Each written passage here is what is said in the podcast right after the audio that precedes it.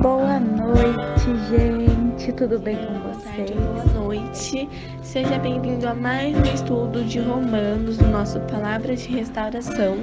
Se você não Beatriz e esse é mais um Palavras de Restauração. Bom dia a todos vocês. Olá, você está ouvindo Palavras Olá, de Restauração. irmã.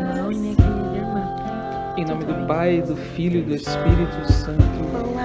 Boa noite, gente. Tudo bem com vocês? restauração e é com muita alegria que nós iremos estudar mais um Que bom tê-lo novamente aqui conosco. Meu nome é Maria Carolina e faço parte do grupo Restauração. Oi, gente, tudo bem? Eu sou a Rafaela e vocês estão ouvindo mais um Palavras de Restauração. Hoje não tem som de passarinho, não tem som de cachorro. Eu estou completamente sozinha, talvez surja até o eco.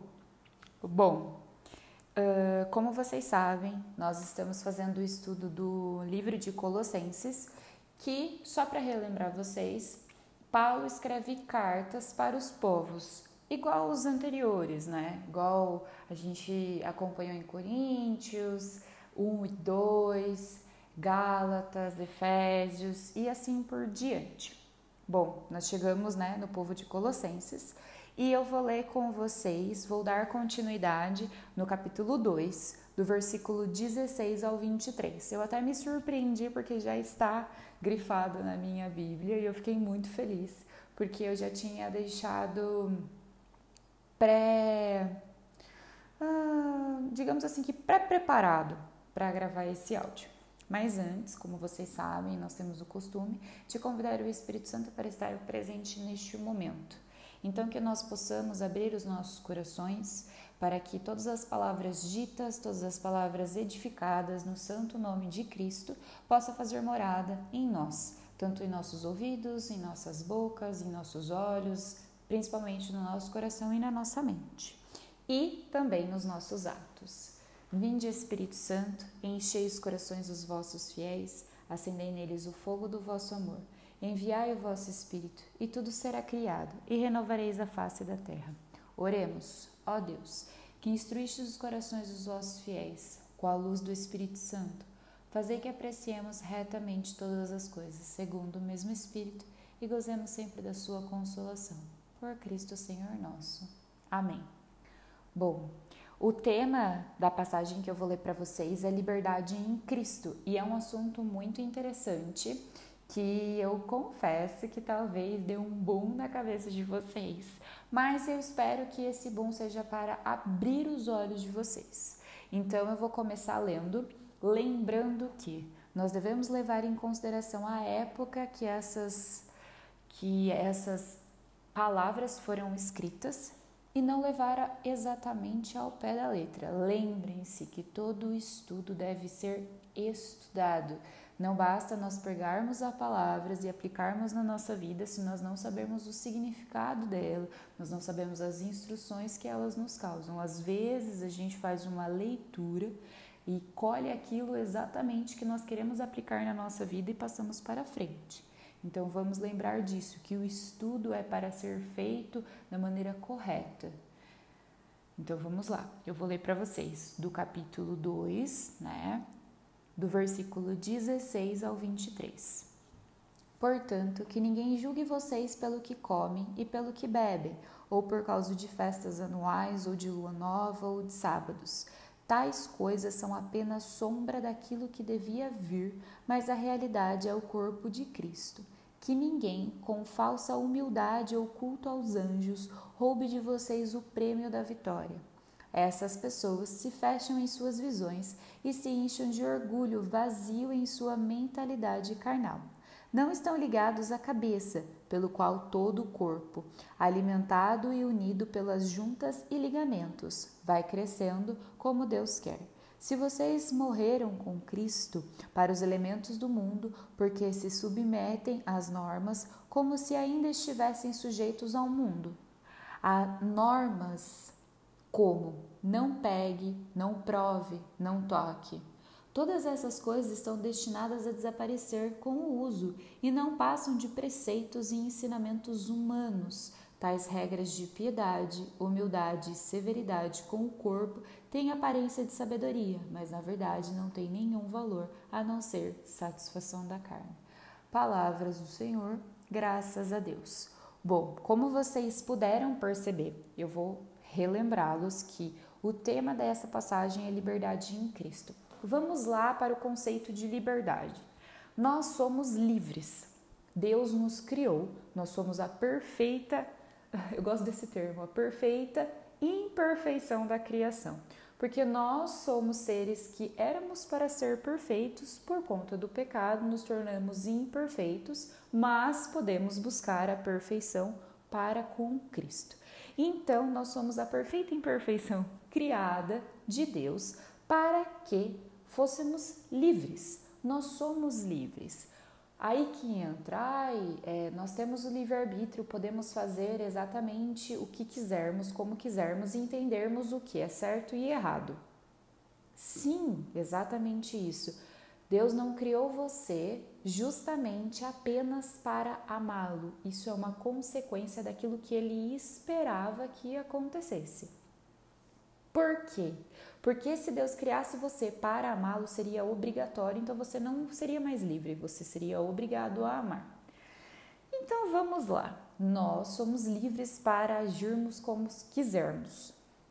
Então, Deus nos deu a liberdade para realizarmos tudo isso e nos deu os ensinamentos, nos deixou os ensinamentos. Agora que vem o que da questão. Se nós somos livres, de fato, para fazermos aquilo que quisermos, nós sabemos o que é certo e o que é errado. Por que nós deixamos algumas coisas comandarem as nossas vidas? Aonde eu quero chegar? Como vocês puderam perceber aqui, tudo, tudo, tudo, tudo que é feito material vai passar e só as leis de Deus que vai ficar. Se você não estiver consumido pelo corpo de Cristo, se a cabeça de Cristo não for, como que eu posso dizer, o seu alicerce, a sua junção, tudo aquilo vai se sucumbir, vai desaparecer. Por quê? Porque a gente escolhe algumas coisas para comandar as nossas vidas. Nós sabemos que nós devemos amar a Deus sobre todas as coisas. Isso é uma opção que nós temos.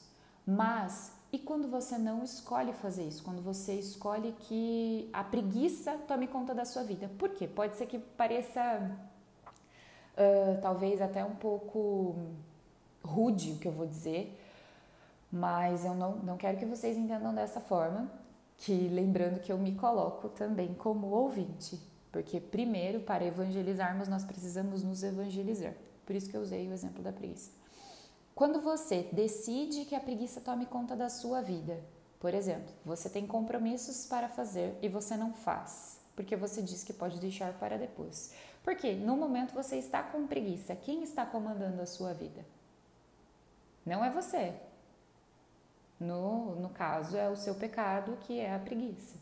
Então, aqui nessa passagem, fala que as pessoas podem julgar ou podem não julgar vocês pelos que vocês comem, pelas festas que vocês frequentam, ou pela lua nova, ou pelos sábados. Que tais coisas são apenas sombra daquilo que devia vir, mas a realidade é o corpo de Cristo. Então, a gente escolhe o que? A gente escolhe deixar que coisas fúteis tomam conta da nossa vida, como coisas de comer, coisas de beber, ou cultos que a gente acredita. O que eu quero dizer com cultos? Às vezes a gente pratica uma fé, só que a gente se apega a outras situações, a outros esquemas. Eu não estou dizendo que você se apegar a algo que te faça bem é errado. Não, muito pelo contrário. Mas tudo aquilo que fica acima de Deus é errado, sim, e você sabe. Se você está ouvindo esse áudio, você já deve ter ouvido outros áudios, ou se você não ouviu. Eu não estou aqui para ensiná-los, estou aqui para entender junto com vocês. Mas é o que está dizendo a palavra. Por quê? Que ninguém com falsa humildade ou culto aos anjos roube de vocês o prêmio da vitória. O que é o prêmio da vitória? Cristo, ele foi o nosso prêmio ele é, é até, até de uma maneira às vezes eu tenho medo de usar as palavras erradas e vocês não me entenderem, mas eu não quero que vocês entendam que Cristo é um prêmio, um, troféu, assim, eu tô até apontando para a parede.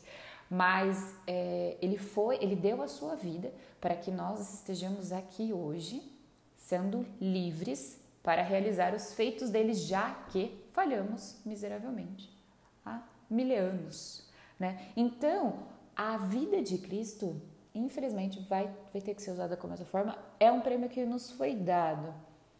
E você costuma fazer o que quando você ganha um prêmio? Você gosta de exibi-lo.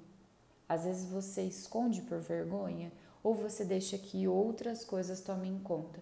Então é bom a gente começar a ter consciência daquilo que nós fazemos e o que está tomando conta da sua vida. Por quê? Eu vou ler para vocês novamente. Vocês perceberam que eu estou fazendo a leitura do versículo novamente para a gente entender aonde eu quero chegar, né? Aqui, ó, a gente, eu tava falando para vocês, né? As pessoas que têm falsa humildade ou culto aos anjos, roube de vocês o prêmio da vitória. Essas pessoas se fecham em suas visões e se enchem de orgulho vazio em sua mentalidade carnal. Por quê? Porque essas pessoas que passam a vangloriar, a glorificar, a adorar outras questões, esquecem da finalidade da vida delas, do propósito da vida delas, que é ter Deus em todas as coisas. Aí ele continua: não estão ligadas à cabeça, pela qual todo o corpo alimentado e unido pelas juntas e ligamentos vai crescer como Deus quer. Por isso que eu vou perguntar para você novamente: o que tem comandado a sua vida hoje? É a rede social? É a preguiça, é a fofoca, é o orgulho, é a falta de perdão, tudo aquilo que não estiver ligado à cabeça, o corpo de Cristo, que não estiver sendo alimentado pelo verdadeiro propósito da sua vida, que é adorá-lo, é cultivá-lo, é proclamá-lo, é dissipar as mensagens que Cristo tem por aí, você está fazendo de maneira errada, equivocada. Nós somos seres que falhamos só que Deus nos deu a oportunidade de falharmos e pedirmos perdão para nos reerguer. Só que você não pode começar a barganhar com Jesus. Você não pode simplesmente falar assim: ah, hoje eu vou pecar, mas amanhã eu não vou pecar. Ai, hoje eu peço perdão pelo pecado que eu fiz e amanhã eu cometo o mesmo pecado e eu continuo. Não vamos deixar que o pecado tome conta da sua vida. Eu posso usar outras palavras, se for muito forte usar a palavra pecado, mas você pode deixar que uma rede social tome conta da sua vida. Por exemplo, vamos usar outras questões relacionadas. Você gosta muito de ouvir pregações, você gosta de assistir pregações, só que você esquece que Deus fala com a gente no silêncio também. Porque não adianta você consumir informações, você consumir informações e você não esperar que ele dê uma resposta. Significa que você está tapando um buraco com a peneira, né? E tá vazando assim. Às vezes a gente precisa dar esse momento de resposta que Cristo quer falar com a gente. Então vocês podem ver que não são apenas questões tão óbvias assim. Uh, você ouve música, você reza o terço, só que você não deixa Deus falar com você. E às vezes Deus quer falar com você no silêncio. Às vezes Deus tem uma palavra para te falar que você não vai ouvir naquela pregação. Tudo é válido, tudo, todas as informações são válidas, tudo aquilo conhecimento é válido, mas você precisa ter um momento você e Deus. Então, é, como eu gosto muito de ler no rodapé também, que dá uma instrução para gente. Eu vou ler para vocês o que está falando aqui, ó. Aparecem algumas consequências práticas sobre a liberdade de quem pertencem totalmente ao corpo de Cristo, visto que a salvação já foi realizada em Cristo e não há práticas alimentares nem formalidades litúrgicas que possam considerar a salvação. Então, lembrando, Cristo já nos deu a salvação. Nada que você faça, que você acredite que seja um amuleto, vai te dar a salvação, senão aquilo que já foi dito. A prática da confissão, a prática do perdão. Então, tudo isso são práticas que te levam à vida eterna, mas a salvação já foi dada através da morte de Cristo e da ressurreição. As normas quanto ao comer e ao beber, as festas que dependem dos astros, os cultos angelicais ou as penitências corporais são tudo apenas sombra da libertação total realizada em Cristo, cabeça. Ou seja, você pode fazer jejum, você pode é, uh, realizar novenas, uh, participar de festividades, mas a libertação aconteceu por meio de Jesus Cristo. A gente não pode é, ignorar esse fato que é tão importante que a gente se esquece. E para terminar, é, eu vou continuar. As práticas alimentares, assim como outras normas externas, podem ser simples tabus a serem vencidos. Então eu acho assim que, eu acho não, né? Porque quem acha não acha nada. o que nos está sendo dito aqui é que nós devemos olhar com outros olhos para aquilo que nós estamos realizando. Será que nós estamos usando uma novena como um amuleto? Será que nós estamos indo à missa apenas por formalidade? Será que eu estou fazendo a confissão de um pecado, mas eu estou deixando o outro para o lado para que eu, como uma pessoa, esteja sendo confortada, mas nos planos divinos não existe barganha. É bem difícil a gente tratar de um assunto assim, mas não é impossível. Lembre-se que a vida eterna é alcançável e todos nós podemos alcançá-la. Eu vou ler para vocês de novo o finalzinho do, do versículo para a gente finalizar. Se vocês morreram com Cristo para os elementos do mundo, por que se submetem às normas como se ainda estivessem sujeitos ao mundo? As normas, como não pegue, não prove, não toque. Todas essas coisas estão destinadas a desaparecer com o uso e não passam de preceitos e ensinamentos humanos. Tais regras de piedade, humildade, severidade com o corpo têm a aparência de sabedoria, mas na verdade não têm nenhum valor a não ser satisfação da carne. Então, para vocês terem uma noção maior. Tudo aquilo que for para satisfazer a carne, apenas a carne, não o espírito e não a vontade de Deus, é melhor vocês começarem a rever. É melhor eu começar a rever na minha vida. Eu parar de dizer que eu vou fazer um compromisso e na verdade eu tento adiar esse compromisso com medo de enfrentá-lo. Lembrem-se que os céus ou o céu, dependendo da tradução, é para os corajosos, é para os violentos. E eu não estou falando para você ser violento, brigar, bater, não, mas defenda, desculpa, defenda a palavra de Cristo como você defende um familiar seu, porque afinal Cristo é o seu familiar, ele é o seu melhor amigo, ele é a base da sua vida. Não use coisas como amuletos, porque isso pode tanto prejudicar a sua alma como a, a sua caminhada para a vida eterna. Então eu peço que vocês comecem a levar em consideração de fato a liberdade em Cristo e a libertinagem em Cristo, que é o que nós costumamos fazer. Lembrem-se que já foi dito uma vez: tudo posso, mas nem tudo me convém. Um beijo no coração de vocês, tenham um ótimo fim de semana. Hoje aqui é sábado. Fiquem com Deus. Um beijo e estamos e sempre estaremos reunidos em nome de Deus, que é Pai, Filho, Espírito Santo. Amém.